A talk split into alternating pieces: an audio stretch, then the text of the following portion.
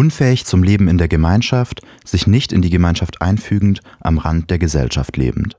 So definiert der Duden den Begriff asozial. Das Wort setzt sich dabei aus der verneinenden Vorsilbe a aus dem Griechischen und dem Lateinischen teilnehmen zusammen. Wer asozial ist, hat also keinerlei Teilhabe an einer Gemeinschaft.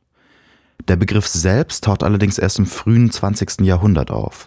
Laut dem Psychoanalytiker Sigmund Freud ist der Traum asozial, weil er nicht mit anderen geteilt werden kann. Für den französischen Soziologen Emile Durkheim sind alle Menschen asozial, bevor sie durch Erziehung an das Leben in der Gesellschaft angepasst werden.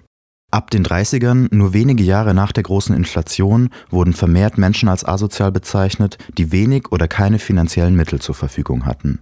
Im Nationalsozialismus wurden sogenannte Asoziale inhaftiert und mit schwarzem Winkel gekennzeichnet in Arbeitslager deportiert.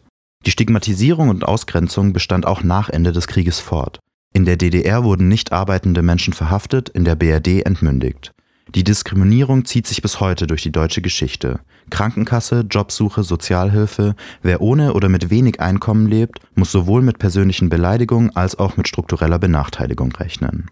Auch die Bezeichnung asozial bleibt flächendeckend in der Alltagssprache verbreitet oftmals als verletzende Beleidigung, immer wieder aber auch als gleichgültige Bezeichnung für Menschen mit geringem Einkommen, Empfängerinnen von Sozialhilfe oder Mitglieder unserer Gesellschaft mit einer von der Norm abweichenden Lebensweise, wie zum Beispiel Darstellerinnen diverse Trash-TV-Produktionen der Privatsender, geläufig unter der Kategorie ASI-TV.